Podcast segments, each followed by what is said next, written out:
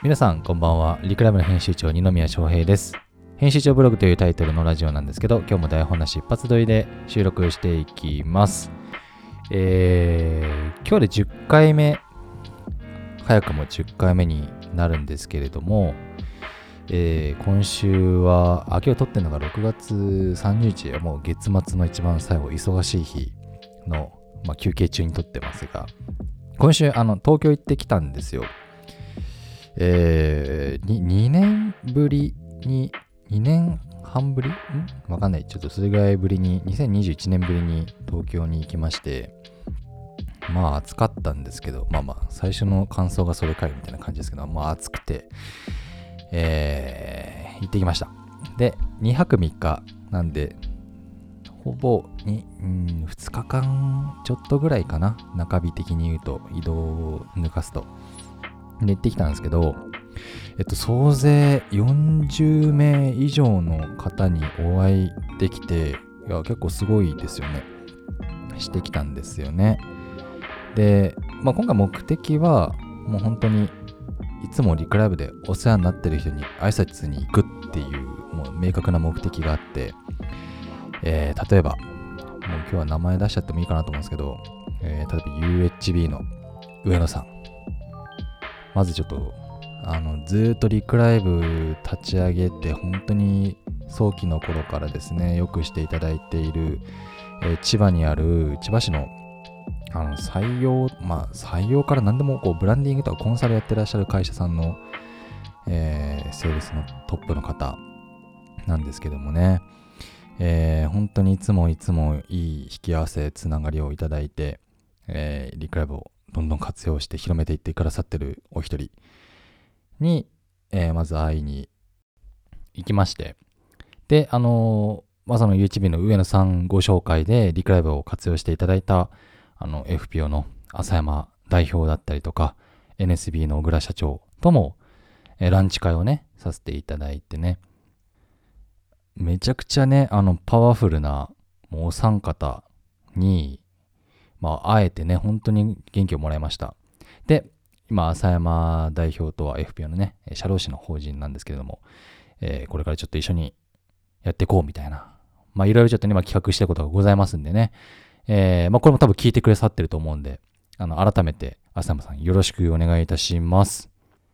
まあ、皆さんやっぱりこう、画面越しでしか会ったことなかったんで、あの、やっぱ直接会えるっていいですよね。僕、こう、リクライブ通して全全員画面越しで喋ってるんで、本当にこう、会う機会ってなかったんですけど、まあ、こうやって行ってよかったなと。挨拶した後、まあ、千葉に行った後すぐまた東京戻ってきて、これもそうですね、あのクロスメディアグループさんっていうあの出版の会社さんなんですけど、出版だけじゃないですね、もう本当他事業が、多角化、編集っていう軸をベースに多角化されてる会社さんなんですけど、えー、小早川社長を筆頭に企画の浜中さんとか、えー、あと、いろんな方にね、ご挨拶させていただいて、で、夜はお食事させていただいて、えー、すごい楽しい一夜を過ごしたと。で、もうクロスメイさんとはもう、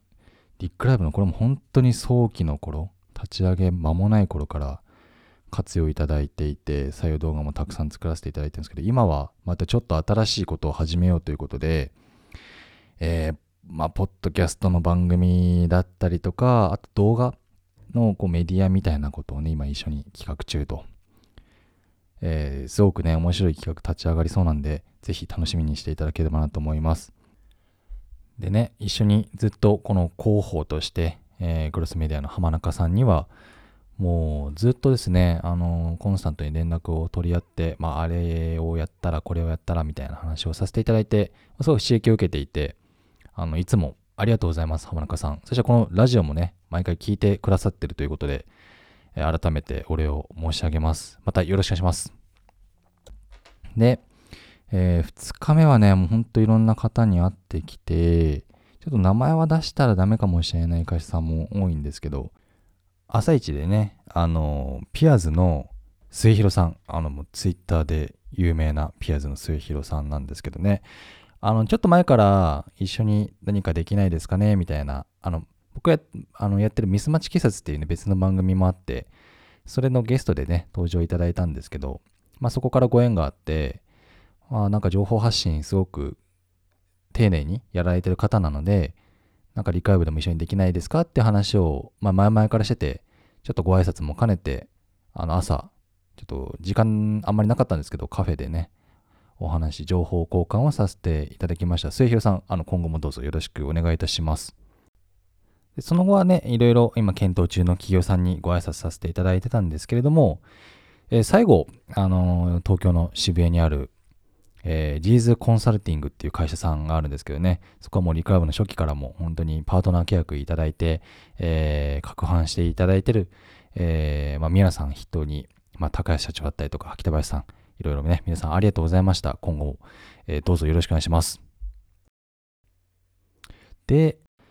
あの、ストーリーっていうね、僕番組、社長に、社長の人生を聞くって番組やってるんですけど、そこで、あのー、出ていただいた、ココの小倉社長だったり、オンライン大学の高野さんだったり、皆さんに、まあ、ランチ会をね、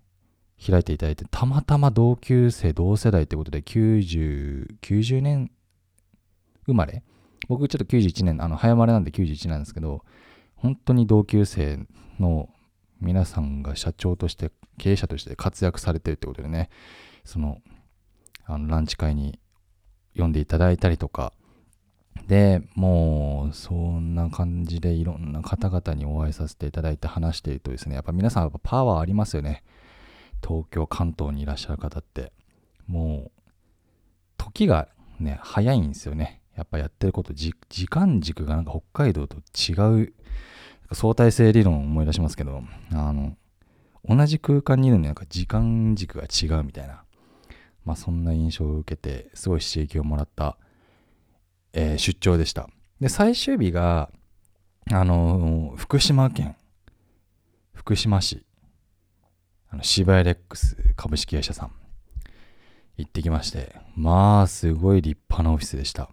あのー、新幹線、僕ももう32歳ですけど、初めて新幹線乗って、近いんですよね、東京から福島。意外と1時間半ちょっとで着いて。で、福島駅は結構立派だったんですけど、そのシベレックスさんの最寄り駅が、なん、なんだったっけな。えっ、ー、と、お、おろし、おろし町だったかな。ほう、もう、まあ、ザ・福島みたいな風景を見て、で、ちょっと会社まで10分ちょっと歩いて行ったんですけど、やっぱもう想像、福島とは想像できないような立派なオフィス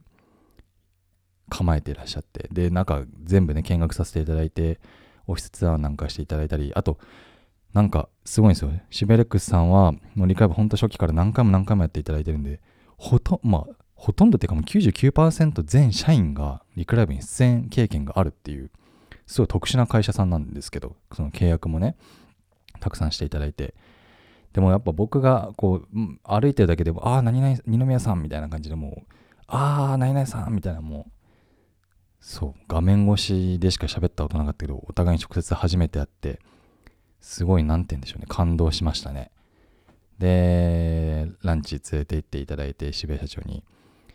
えー、もう美味しいそばごちそうさまでしたっていうところで本当に何て言うんでしょうねこの東京出張はあ、もっと早く行くべきだったなっていうのがもう率直な あの感想です。あのな、んでこの2年間ね、東京行かなかった、まあ出張行かなかったかっていうと、やっぱ僕は今、プロダクト、このリクラブっていうサービスを、えー、やっぱりまだブラッシュアップ時期、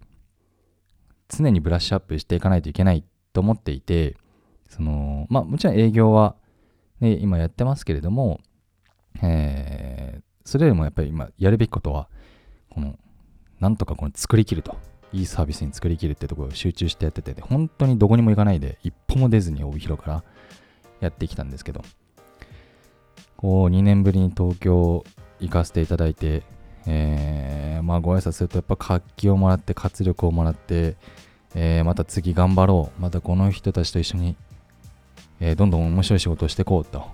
えー、改めて感じたんで、まあここからね、ちょっと定期的にあのご挨拶周りを、えー、していこうかなと、なんとなく考えていて、まあ2、3ヶ月に1回行こうかなと思ったんですけど、ちょっとうちの社長に、いや、毎月行ってもいいんじゃないかと言ってもらったんで、まあ、頻度は高めに、まあ、全国各地に東京だけじゃないんですよね実はリクライブのお客さんっていうのは。例えば、えー、福井県とか富山県とかそっちの中越の方ですかなんなんていうんですかねあっちの方はいとか、えー、名古屋東海エリアの会社さんが多か結構いたりとかあと関西圏ですね、まあ、兵庫岡山、えー、含めそちらの関西エリアあとは北九州ですね。福岡みたいな。全国各地にいるので、まあ、ちょっとずつちょっとずつご挨拶に回っていって交流をしていって、えー、また面白いサービスにねできていければなと思っております。まあこう外とのつながりっていうのを持つってやっぱりね大事だなと。結構アウトプットばっかりしてきたんでね自分たちでこうやったことを。やっぱりこうインプットする機会っていうのを今回できて非常に良かったなと思っております。ちょっと名前ね挙げていない方もあのー、げていいのか分かんなかったんでいるんですけれども本当に今回ご挨拶させていただいてよくしていただいて、えー、いただいた皆様本当に本当にありがとうございましたまたぜひお会いできるのを楽しみにしておりますそしてなかなかね飲みに行けなかった方もいるので次はぜひ飲みに行きましょうということで、えー、東京出張のことっていうブログ、まあブログじゃないや、ラジオですね。でございました。今日も、今月もですか。今月もお疲れ様でした。では、また来月お会いしましょう。じゃあね。